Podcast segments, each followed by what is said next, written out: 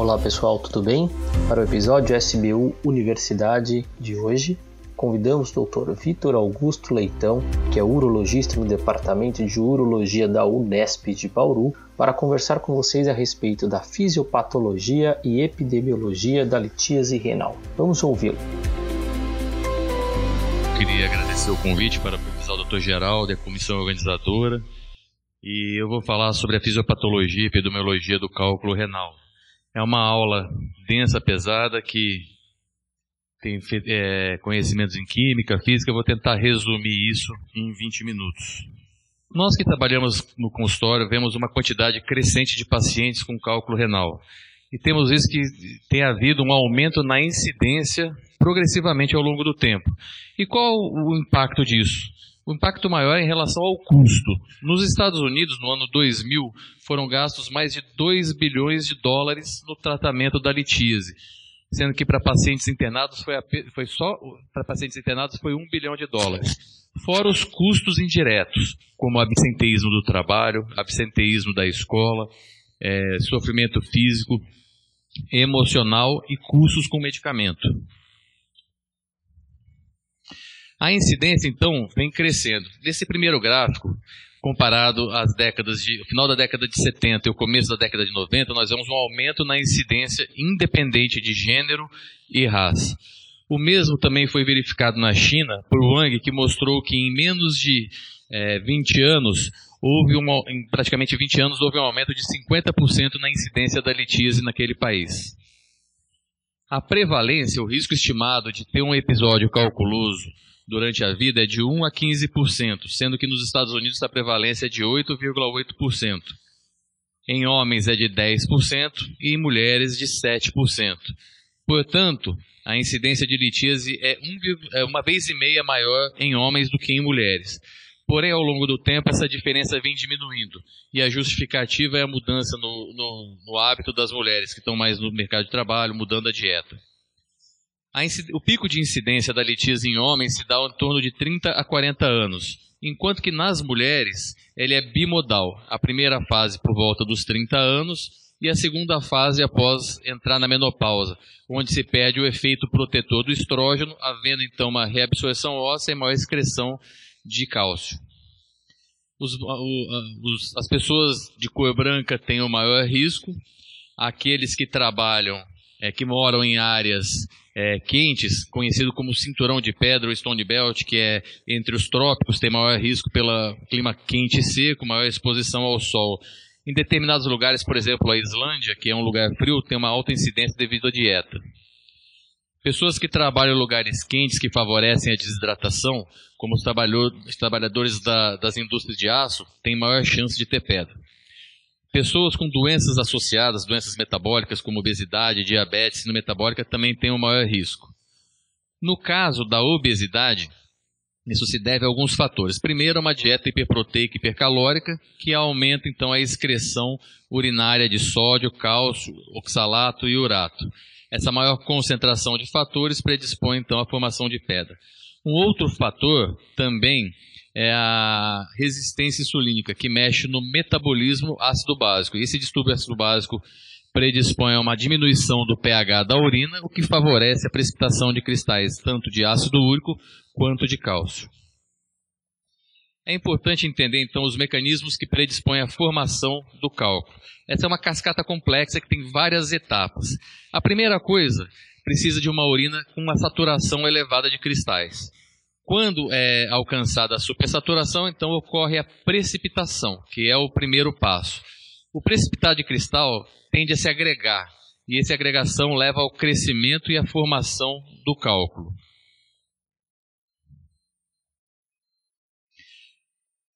A solubilidade, é importante entender a solubilidade de uma solução, ou seja, a quantidade de soluto que um determinado líquido é capaz de dissolver. Por base é usado o volume de 100 ml a temperatura de 20 graus. Quando o, o, volume de soluto é maior do que isso, existe então a precipitação por conta de saturação. Um exemplo: se você pegar 100 ml de água e colocar 30 gramas de cloreto de sódio, todo essa, é, esse volume vai ser diluído. Por quê? Porque o ponto de saturação do cloreto de sódio em 100 ml de água são 36 gramas. Se porventura colocarmos 40 gramas, o que, que vai acontecer? Vamos passar em 4 gramas essa questão do ponto de solubilidade, de saturação. Então, 4 gramas vão precipitar. Esse é o mesmo princípio da formação da pedra. Então, quanto maior a quantidade de soluto, maior a saturação da urina. Como a urina não é um líquido puro, existem outros fatores que também interferem. Uma urina com, abaixo do ponto de saturação é chamada de urina estável. Nesse momento não existe a formação de cristais nem a precipitação. Quando é vencido o ponto de saturação, nós temos uma urina saturada, chamada de metaestável. Nesse momento, a quantidade de soluto é maior, porém, nós temos que levar em consideração que a urina tem fatores inibitórios junto. Então, existe a tendência à formação de cristal, porém, a, a proteção dos fatores inibidores. Nesse momento, que a urina está metaestável, pode haver a precipitação de cristais, o crescimento, porém, tende a ser mais lento. Uma vez alcançado o produto de formação, a partir daí, tudo que for adicionado vai precipitar. E é nesse momento onde a nucleação vai ocorrer, porque os inibidores foram todos consumidos. Então a urina estável não precipita, a urina metaestável, que é a, é a solução é, saturada, ela tende a ser protegida pelos inibidores, e uma vez atingida a, a, a, solução instável, que é a supersaturação, a partir daí vai haver então a precipitação dos cristais e a formação dos cálculos. A nucleação é o passo inicial, ou seja, houve a saturação, os cristais tendem a precipitar. Quando o cristal puro, por exemplo, um cristal de ácido úrico, ele atinge o, o, volume de, de, saturação, ele passa a precipitar quando a homogênea é precipitação do cristal puro. Quando é, existem outros fatores, como fragmentos de célula, proteínas, eles tendem a, a precipitar por essa, é, na superfície dessa proteína. Isso chama-se saturação heterogênea. Essa é a mais comum. E a agregação, então, houve a saturação, esses cristais que precipitaram tendem a se agregar, e essa agregação permite, então, a obstrução do, da luz do túbulo e leva a lesão renal e aumento do tamanho do cálculo. É chamado de efeito bola de neve. Quanto maior a superfície de agregação, maior a velocidade de crescimento. 80% dos cálculos são é, compostos de é, cálcio. A maioria deles, 60% de oxalato de cálcio, seja mono ou de hidratado. E 20% são cálculos de ácido úrico.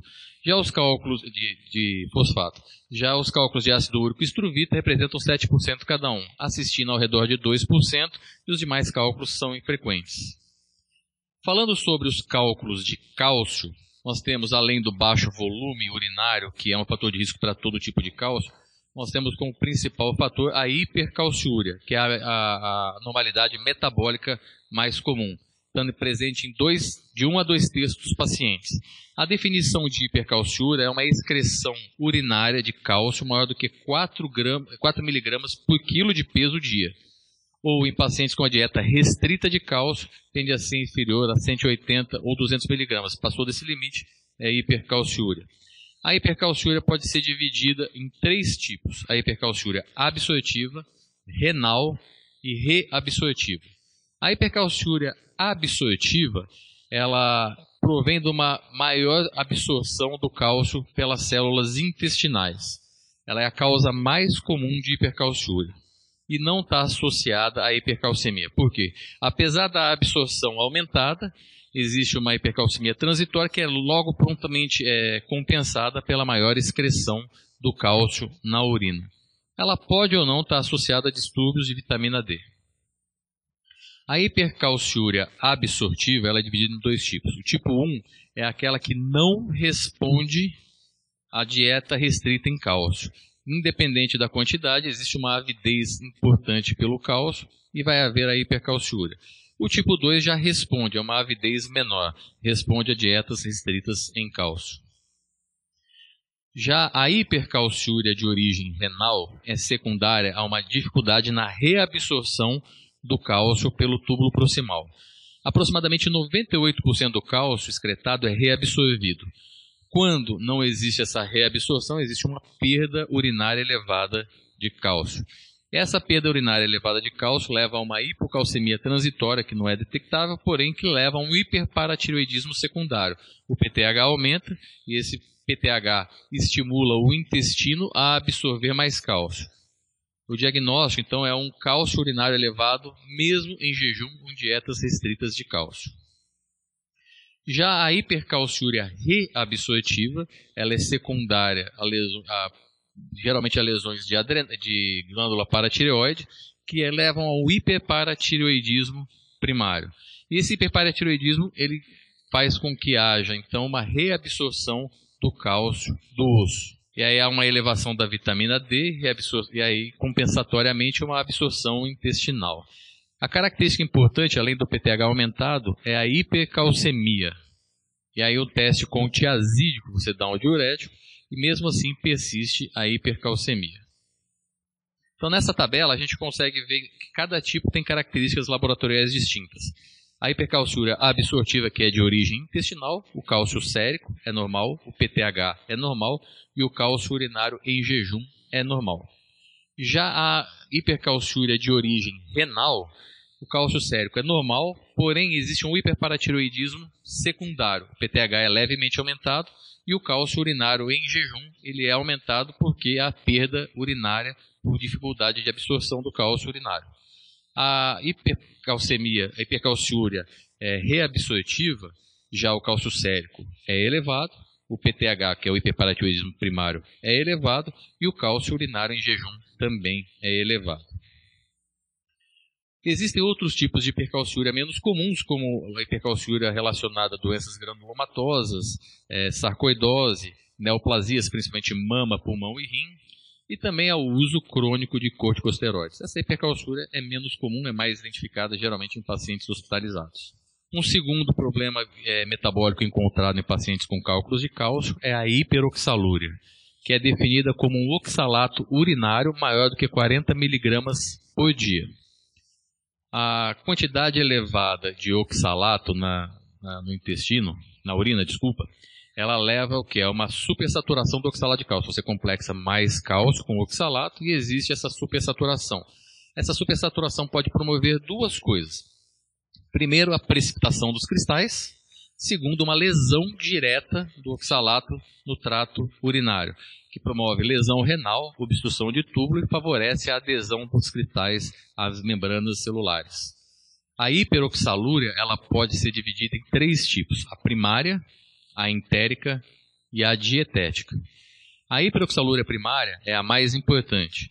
O oxalato urinário ele é elevado, maior do que 100 miligramas por dia, está associado a uma doença autossômica recessiva que altera o metabolismo do glioxilato. Normalmente, o glioxilato ele é convertido em glicina. Por defeito em diversas enzimas, esse glioxalato passa a ser convertido em oxalato. E esse oxalato leva a lesão renal progressiva e nefrocalcinose. Ela é dividida em três tipos dependendo da enzima afetada, sendo que a tipo 1 é a mais agressiva, muito associada à insuficiência renal crônica, em mais de 50% das vezes, e o tratamento definitivo é o transplante de rim e fígado em conjunto. O transplante de rim, no caso de insuficiência renal, não é suficiente, precisa fazer o transplante do fígado em conjunto, senão esse enxerto vai evoluir com insuficiência renal. Já o tipo 2, essa lesão renal é menos comum e, quando presente, só o tratamento com transplante renal é suficiente.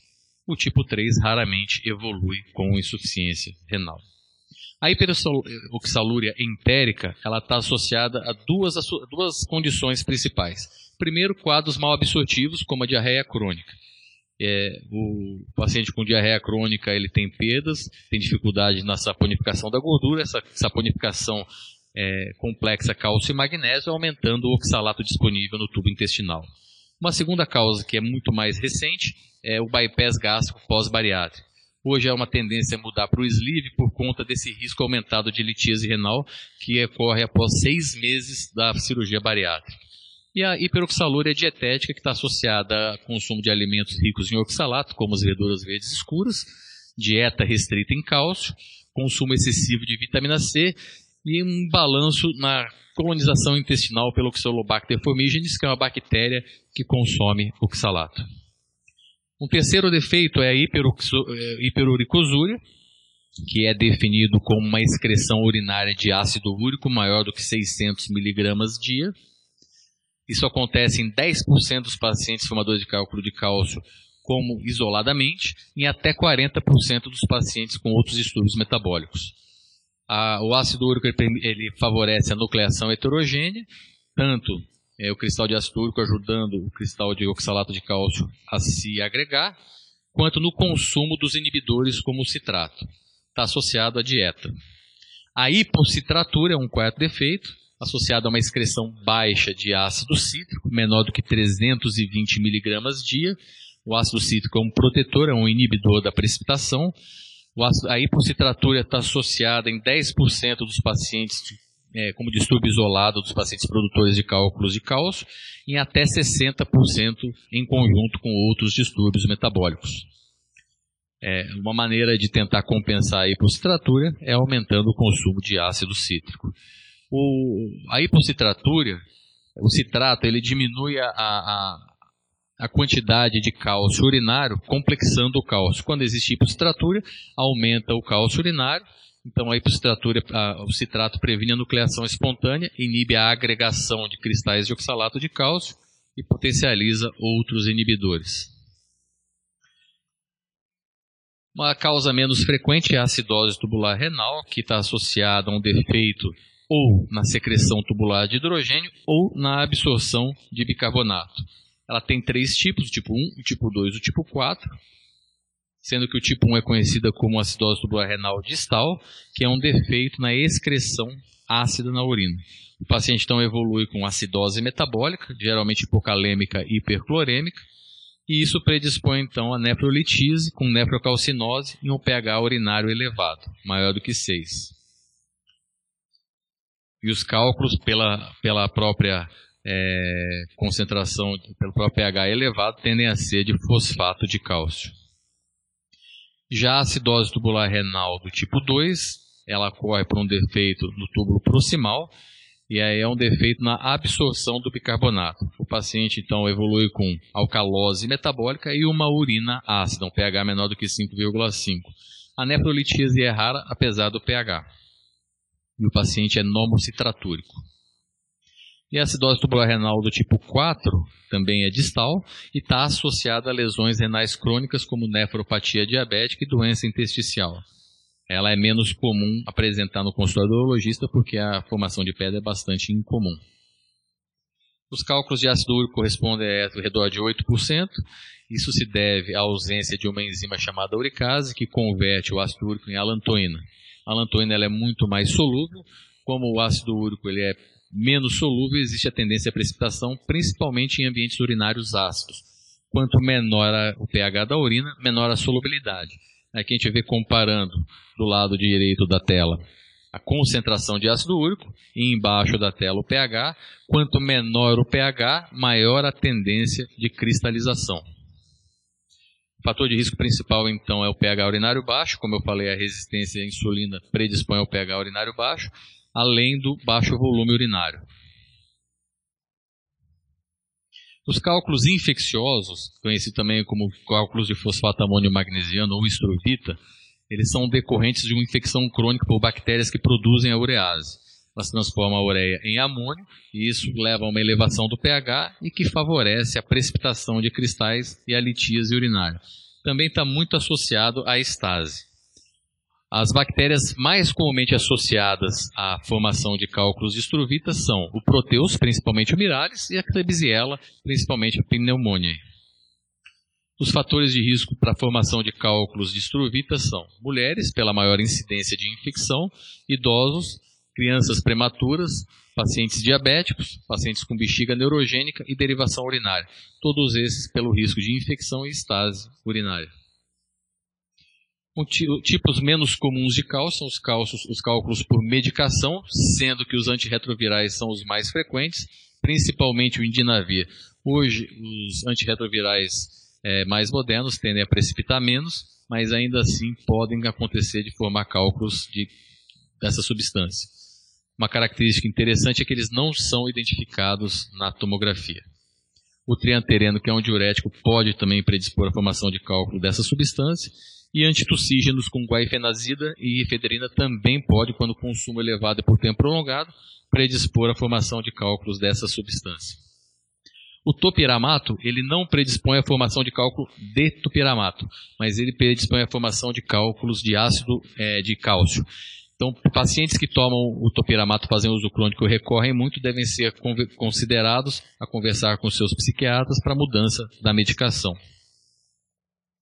Fatores anatômicos também podem ter, é, interferir, levando à estase, como estenose de Jupe, divertículo calicial, rim ferradura e rim esponjo medular.